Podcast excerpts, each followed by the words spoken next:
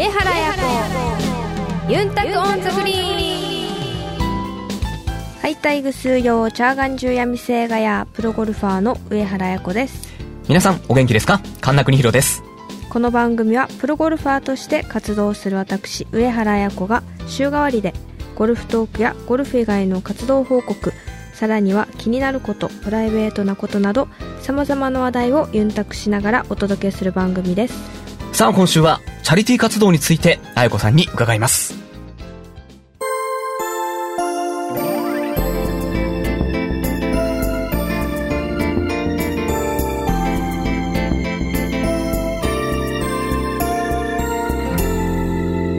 上原彩子ユンタク on the green。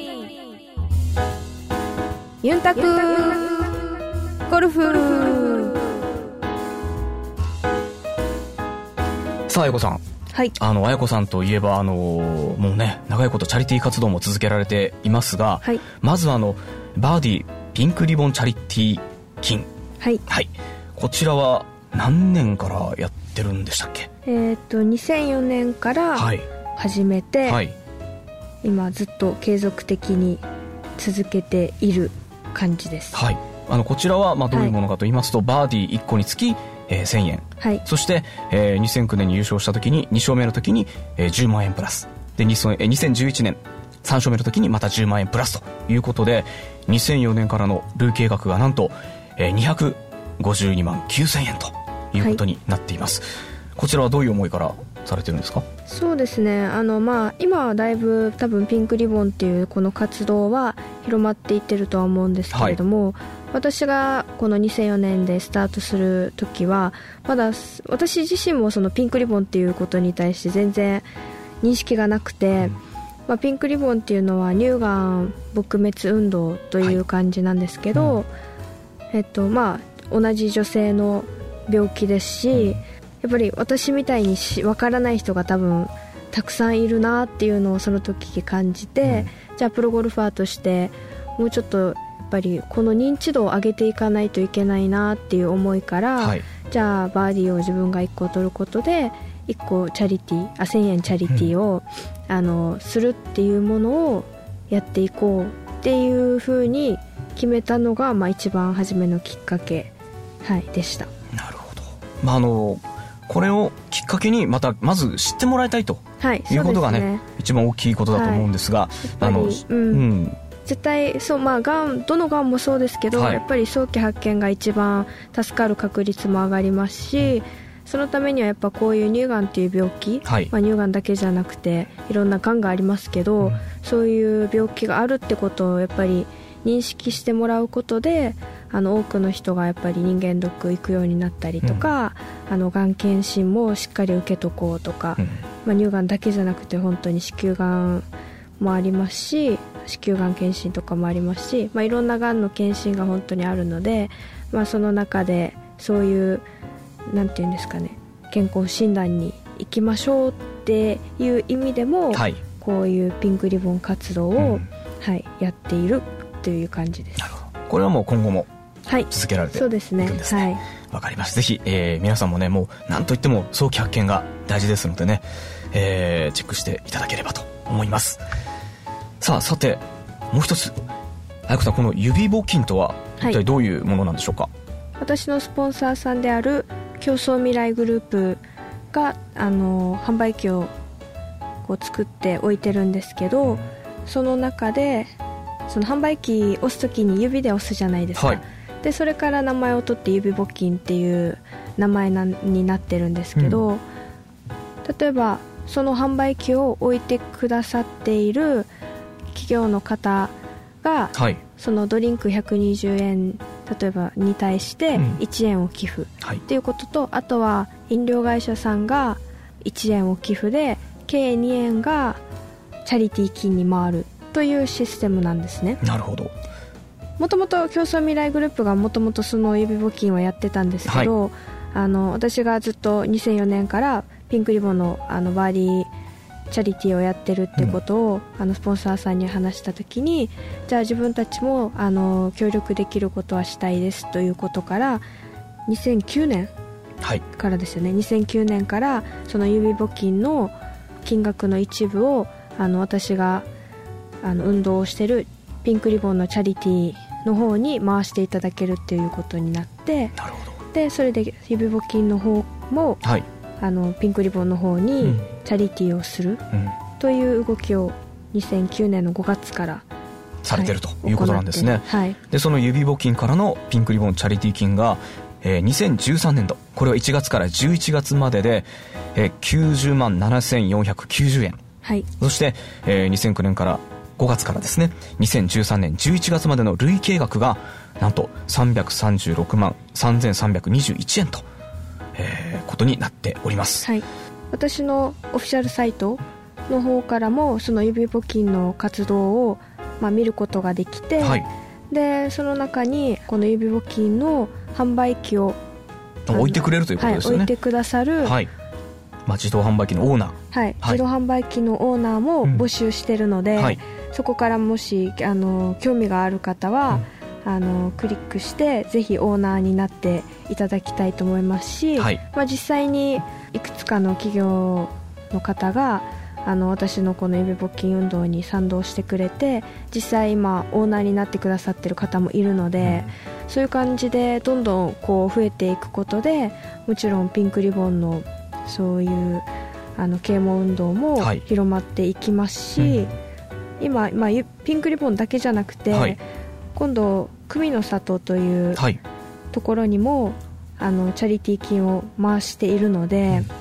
久美の里はどういうところになるんでしょうか？えっと久美の里というのは、はい、この前震災があったじゃないですか、で震災があった後から立ち上げた団体なんですけれども福島の子どもたちを久米島久米島のところに保養してやっぱり福島の方はやっぱり外で遊べない子とかもいますしあの原発の問題でいろいろ厳しいじゃないですか。でその中でやっぱ沖縄はあのそういうものもないのであの子供たちを沖縄に2週間、あの連れてきて、まあ、それは抽選であの今はだいぶこう福島の人たちもこういうシステムがあるっていうのを認知されてるようであのやっぱ応募が今多いみたいなんですよ、はい。だからその時はやっぱり抽選で、あの人を選んで子供たちを福島のあ福島から久米島の方に保養する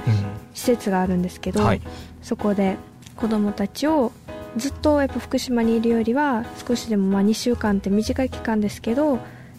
あの外で思いっきり遊べたりあとはまあ久米島のいろいろな観光をして、うん。こう文化をこう勉強したりそこでいろんなことが行われてるんですけどでその取り組みをしている久美の里というところに、はい、去年からですね、はい、はい、チャリティー金をイベント12月のイベントがあったチャリティー金と、うん、あとカレンダーの販売のチャリキチャリティー金の一部を届けてる、はい、ということと、うん、指募金はあの今まではずっとピンクリボンだけにやってたんですけれども、はい、2013年の4月からピンクリボンとあと久美の里に、うん、あのチャリティーを行うことにということですね、はい、ピンクリボンはこのまま継続をされていて、はい、えー、今年から久美の里へも、えー、チャリティー金をね、はい。えー、こう送っているということなんですが、はい、なんと2013年4月から11月までで合計25万5822円、はい。でその指募金の販売機の台数なんですけれども、はい、ピンクリボンチャリティーが2013年11月現在で146台、はい、そして、えー、組の里へのチャリティーになる指募金の販売機設置台数が2013年11月現在で76台となっております、はい、これはもう随時オーナー募集ということでそうですね。よろしいですか？はい、はい、多くの方がそれに賛同して協力していただけたら本当にあのありがたいと、はい、思います。はい、ぜひあの詳しくはあの、はい、サイトをね、はい、ご覧いただきたいとそうですね。思います。オフィシャルサイトをご覧ください。はい、2013年の12月21日に久米島の方に行って、はい、実際この久美の里にこうチャリティー金を渡しに行ったんですけど実際行かれたんですね、はい、うん、で、まあ、そこでどういう感じでこう子供たちが過ごしてるかもやっぱりあの見ときたいなっていうのがあったので、まあそこに行っていろいろ、はい、子供たちと触れ合って、はい。という形をあの取ったんですけど、うん。どうでした、まあその表情というか。そうですね、うん。あのもうみんな、えっと10 12月19日から会って、はい。あの27日までうん。と多分言ってたと思うんですけど、まあ、初めて会う子たちなんですよ基本、うんうんやっぱりもう抽選だったりすするので。よね、うん。だけどもうなんていうんですか初めてなのかなっていうぐらい、もうなんかもう家族のように一段となってましたし、うん。私がやったの21日だったんですけど、はい。もうほんの1922日3日間じゃないですか、うん。だけどすごくもうなんだろうあの友達というか家族っていこうれは子供の方がうん仲良くなりやすいのかもしれませんね、はいそうですよね、うん、また自然の中でね、うんうん。こうやっていろいろ経験すると、はい。またこれもいい思い出になりますもんね、うん。うん。まあそうですね。しかもいろいろそこのイベントの一つで、まあ、空手沖縄独特じゃないですかはい。空手とかは、空手とかあと三味線とか教えたりあとはなんか私がちょうど行った時は果ての浜っていううん島に無人島に行って、そこでなんか貝殻をみんなで集めて、で次の日はなんかシーサーをみんなで作ると言っおて手作りで。はい。はい。でこの貝殻を使ってのシーサーなんですけど毎回先生がいるみたいなんですよ、うん。空手をやる時も、はいあのそのシーサー作りの時も、まあ、先生が初めに教えたらあとはもう独自で自分のイメージでうん。なんか作品を作ったりとか、もうオリジナルなものを作っていくわけですね。はいはいはい、だからもう本当に楽しそうでした。うん。うんあとはなんかまあやっぱり、まあ、いろんな方が寄付してできた団体団体というか施設なのはい。でもともとはそこは焼き物屋さんうん。だったところを譲っていただいてで焼き物を焼くところの窯はい。だったところがあのこうなんかピラミッド型のはい。お家なんですけど、はい。そこがもうその焼き物とかいろいろこう整理して、なんかもうマットが引かれてて、子供たちが遊び場になってるんですよ。窯のすぐそばで寝てる感じですかじゃあ？また窯のところとはまた全然違うところにね。はいはい、寝るとこはあるんですけど もともと窯だったとこはあの遊び遊び場みたいになってて、そこにまた寄付でどこからの企業さんがはい。おもちゃ、子供たちのおもちゃを提供してくれたものが置かれてて、うん。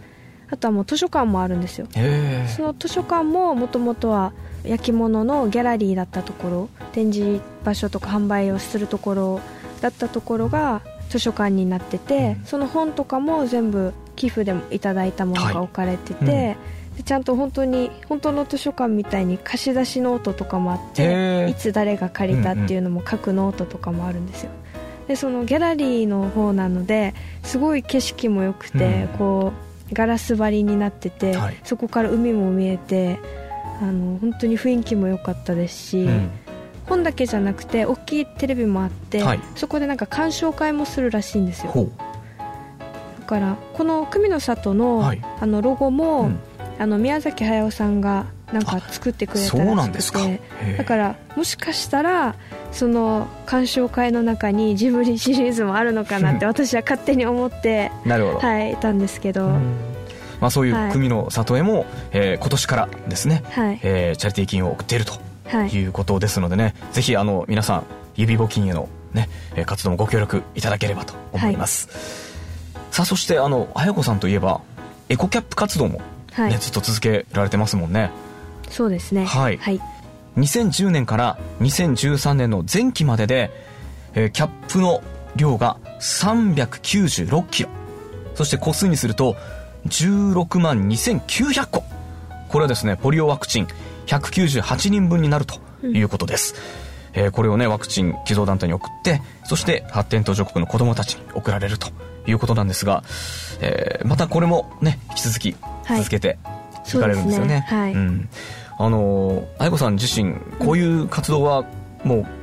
これからもずっと続けていこうと思われてるんですか、もうずっと続けていきたいと思ってますし、まあ、うん自分ができる範囲は。あとはまあエコキャップに関しても、まあ、他のものに関してもやっぱり私だけじゃなくて他の方も私のこうかの考えに賛同していただいてそれでやっぱ集まったあの金額でもありますし、はい。そのポリオワクチンのその人数分の,、うん。あのものでもあるので、本当にそれに関してはすごく感謝してますしこれがどんどんこう広まっていってあのこれを聞いてるまたラジオ「ユンタクオン・ザ・グリーン」を聞いてる皆さんがまたこのこういう話をあの他のお友達とかにすることでどんどんまたそれを認あの認知してくれる人が増えると思うので、そういう形でどんどんこの動きが広まってあのいけばなと、はい、すごく思ってます。はいあと、まあ、エコキャップに関してはですね、はいあのまあ、近くでいろいろ今はまあスーパーとかも、にもありますすしはい、いろんなとこが多分集めていらっしゃると思うのであのそういうお近くのあのエコキャップを集めているところに持って行っていただくと一番いいのかなと、そうですね、はいはい。思います。えーぜひ皆さんもご協力をよろしくお願いいたします、よろくお願いします。上原彩子ユンタクオンザグリーン